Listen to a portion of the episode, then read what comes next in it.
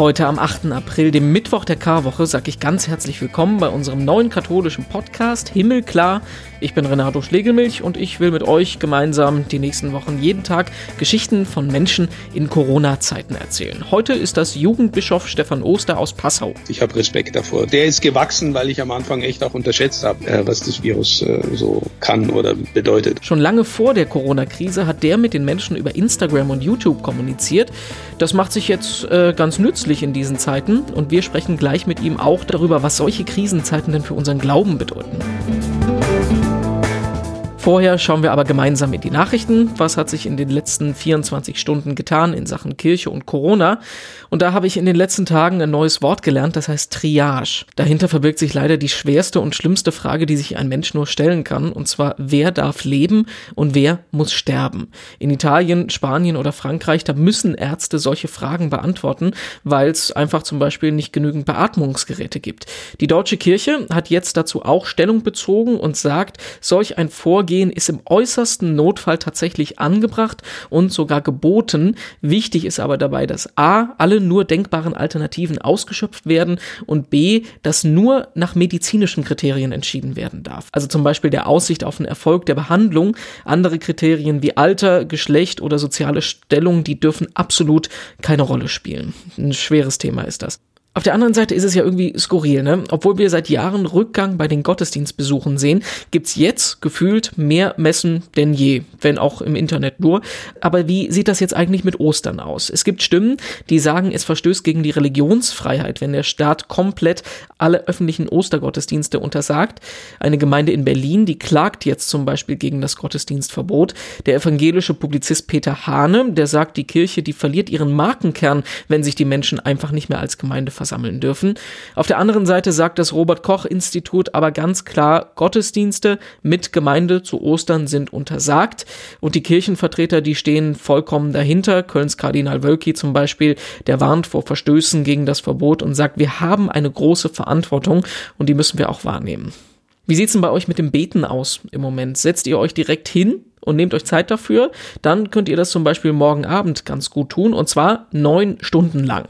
Das Bistum Osnabrück, das überträgt nämlich auf Instagram in der Nacht auf Karfreitag eine Gebetswache von 22 Uhr bis morgens um 5. Jede Stunde kommt das aus einer anderen Stadt im Norden, zum Beispiel von der Insel Norderney, aus Lingen oder aus Bremen und das alles auf dem Instagram-Kanal vom Bistum Osnabrück übertragen. Genug Zeit zum Beten also.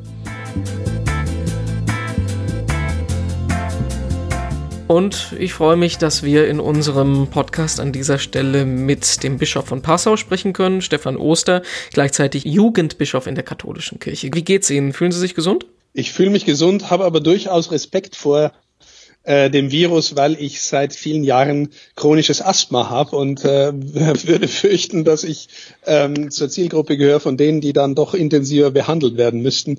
Also deswegen ähm, halte ich mich an die Maßnahmen, die da vorgeschlagen werden. Gucken Sie, dass Sie irgendwie jetzt besonders vorsichtig sind, wenn Sie mit Menschen Kontakt haben oder machen Sie einfach das, was staatlich gesagt wird? Ähm, ja, also nee, nicht besonders vorsichtig. Also ich, äh, ich, ich gehe auch äh, ins Büro, wenn es äh, wenn's nötig ist und habe auch äh, Meetings, wo wir dann äh, eben außen, weit auseinander hocken oder sowas.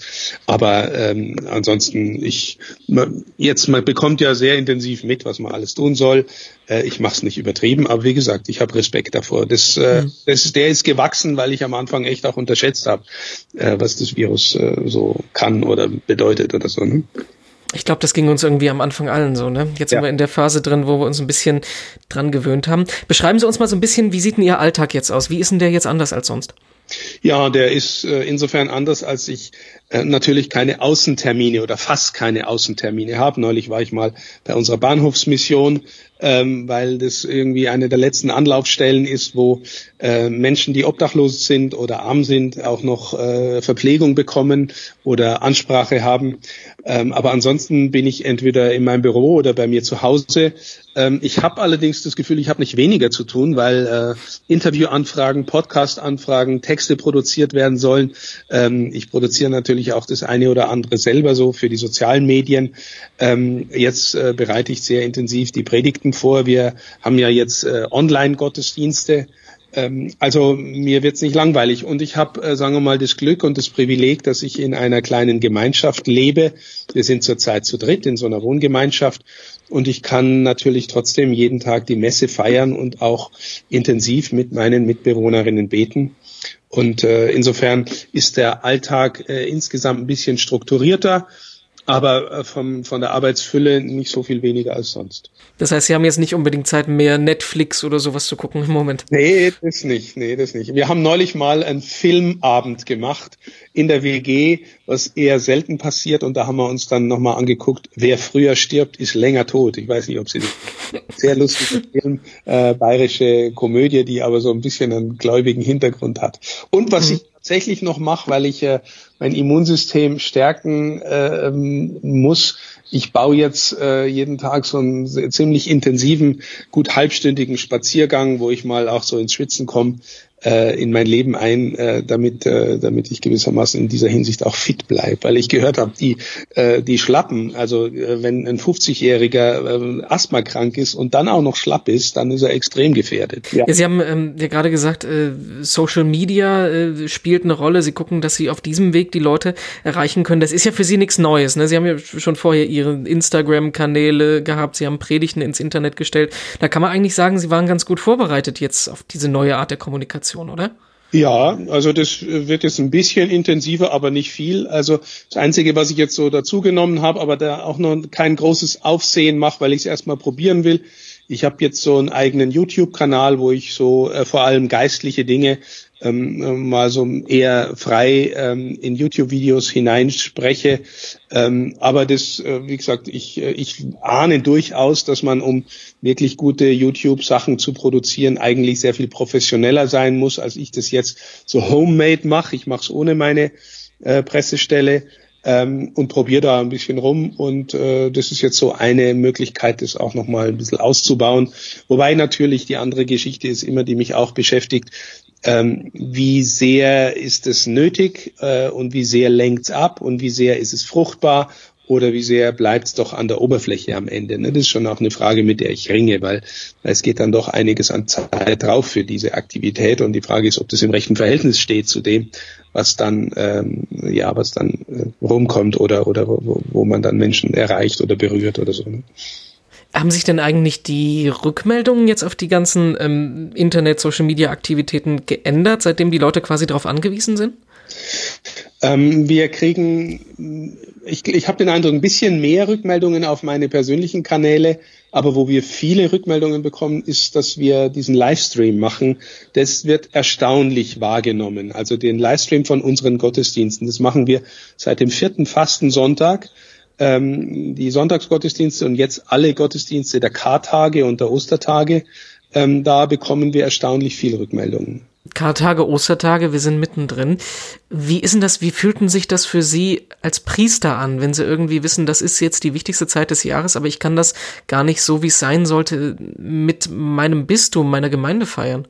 Ja, ähm, ich habe äh, so den Eindruck, dass äh, wissen Sie, wir ringen ja in Deutschland sehr grundsätzlich auch mit dem Bedeutungsverlust von Glaube und Kirche und fragen uns immer wieder, wie, wie können wir eigentlich Menschen tiefer an den Glauben heranführen, auch in das, was ähm, in das, was äh, inhaltlich da wesentlich ist, jenseits von, äh, sagen wir mal, Brauchtum oder, oder vielleicht noch oberflächlicher, manchmal auch Folklore. Ähm, und äh, ich frage mich, ob so eine tiefere Heranführung ähm, nicht auch immer wieder die eine oder andere Krise ähm, gewissermaßen durchlaufen muss. Ich denke biblisch zum Beispiel an das Gleichnis vom verlorenen Sohn, der, ähm, der weit weggeht äh, von seinem Vater sich entfernt, ähm, in ein fernes Land heißt und dann auch noch in äußerster Not sitzt, in, in, im Schweinestall, buchstäblich im Dreck sitzt und erst dort kapiert, worum es eigentlich geht, äh, wie sehr ihn sein Vater eigentlich liebt und, äh, und dann zurückkehrt. Das heißt, ich frage mich schon manchmal, ob wir Menschen gerade in Glaubensdingen nicht so gebaut sind, dass wir durchaus auch mal die eine oder andere herausfordernde Zeit für unser persönliches mhm. Leben durchlaufen müssen, damit wir tiefer verstehen, worum es geht. Ne? Also ähm, Not lehrt beten, sagt man manchmal, äh, oder so, so etwas. Ne? Also insofern ähm, sehe ich für die Zukunft äh, unseres Glaubens äh, alles andere als schwarz, sondern ich glaube, wenn wir ähm, gut durch diese Krise gehen oder uns besinnen auf das, worum es geht, dann, dann ist da sogar äh, ein Impuls drin für die Erneuerung des Glaubenslebens, hoffe ich. Man sagt ja eigentlich auch in Krisenzeiten wenden sich die Menschen wieder der Kirche zu. Also ich habe ja. den Eindruck, dass es tatsächlich so ist. Sehen Sie das auch so? Ja, ich würde äh, eher sagen, also sie, also Kirche ist äh, sekundär im Sinn von, äh, das ist die Institution oder der Ort oder auch sind die Personen, die sich damit auskennen. Aber eigentlich geht es um die Frage nach Gott äh, primär. Mhm. Ein Moment, wo ich im Moment viel drüber nachdenke, ist die Osternacht, die ansteht, weil ähm, im Moment passt das ja irgendwie spirituell zur Fastenzeit, Entbehrung, aber wir feiern ja eigentlich nächstes Wochenende diesen Moment der Erlösung, wo alles wieder gut ist. Aber wenn wir aus, äh, aus diesem Gottesdienst, den wir meinetwegen im Fernsehen oder zu Hause im Wohnzimmer feiern, wenn wir da rauskommen, ist ja nicht alles wieder gut. Mhm. Wie geht man damit um? Ja, aber es war doch in der Geschichte der Menschheit nie immer alles nur gut. Also wie haben die Menschen in Kriegszeiten Ostern gefeiert? gefeiert. Wir haben die Menschen in Zeiten von Hungersnot oder, oder Pest oder so, die haben ja auch immer wieder Ostern gefeiert.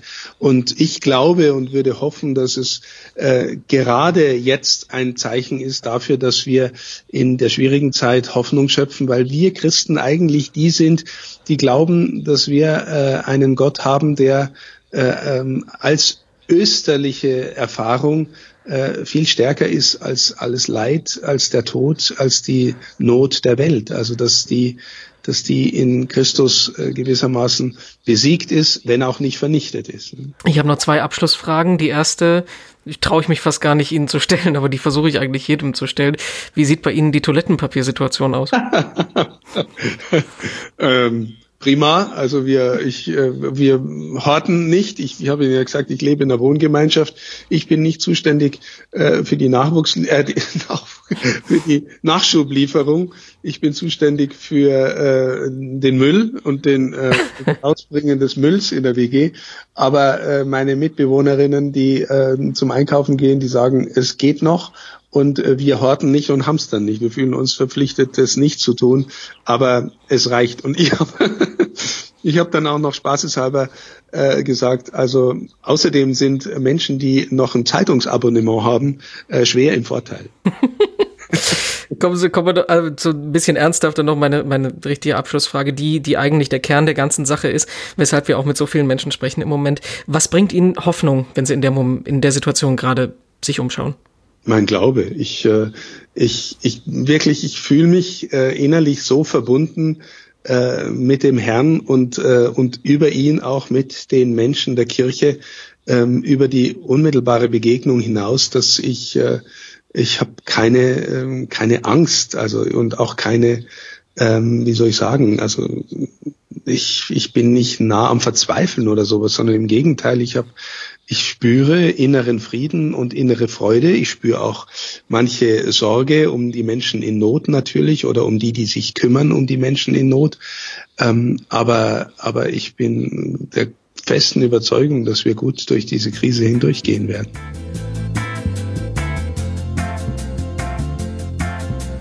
Ja, jeden Tag wollen wir hier immer auch ein besonderes Seelsorgeprojekt vorstellen, das auf digitalem Wege für die Menschen da ist. Und da geht's jetzt insbesondere um Kinder und Jugendliche.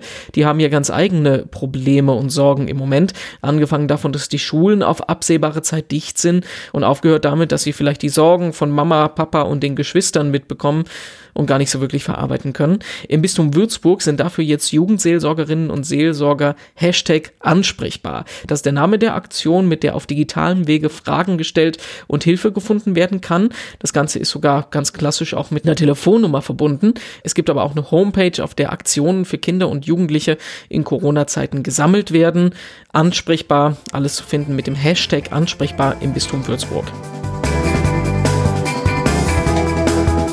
Ja, soweit war es das von uns von heute. Unseren Podcast Himmelklar, den gibt es überall, wo es Podcasts gibt, auf Spotify, iTunes, bei Google und überall sonst. Mit unserem Hashtag Himmelklar könnt ihr mit uns in Kontakt treten. Und da interessiert mich heute die Frage, wie steht ihr eigentlich zum Gottesdienstverbot zu Ostern? Ist das wirklich nötig? Ist das geboten für die Sicherheit oder kann man da vielleicht einzelne Ausnahmen finden? Ich bin gespannt drauf. Ich weiß selber noch nicht so ganz, was ich darüber denken soll. Vielleicht können wir da in die Diskussion kommen. Morgen, da sprechen wir hier mit dem Bundestagsabgeordneten Philipp Amthor. Gerade wir als Staat haben ja jetzt hier in den Zeiten der Krise eine besondere Verantwortung und wir können ja jetzt nicht die Arbeit einstellen. Der sitzt im Moment im Bundestag im absoluten Ausnahmezustand. Wie es aber trotzdem klappt, die Demokratie aufrechtzuerhalten, darüber können wir morgen diskutieren. Ich bin Renato Schlegelmilch. Ich freue mich drauf und sage Tschüss, bis morgen.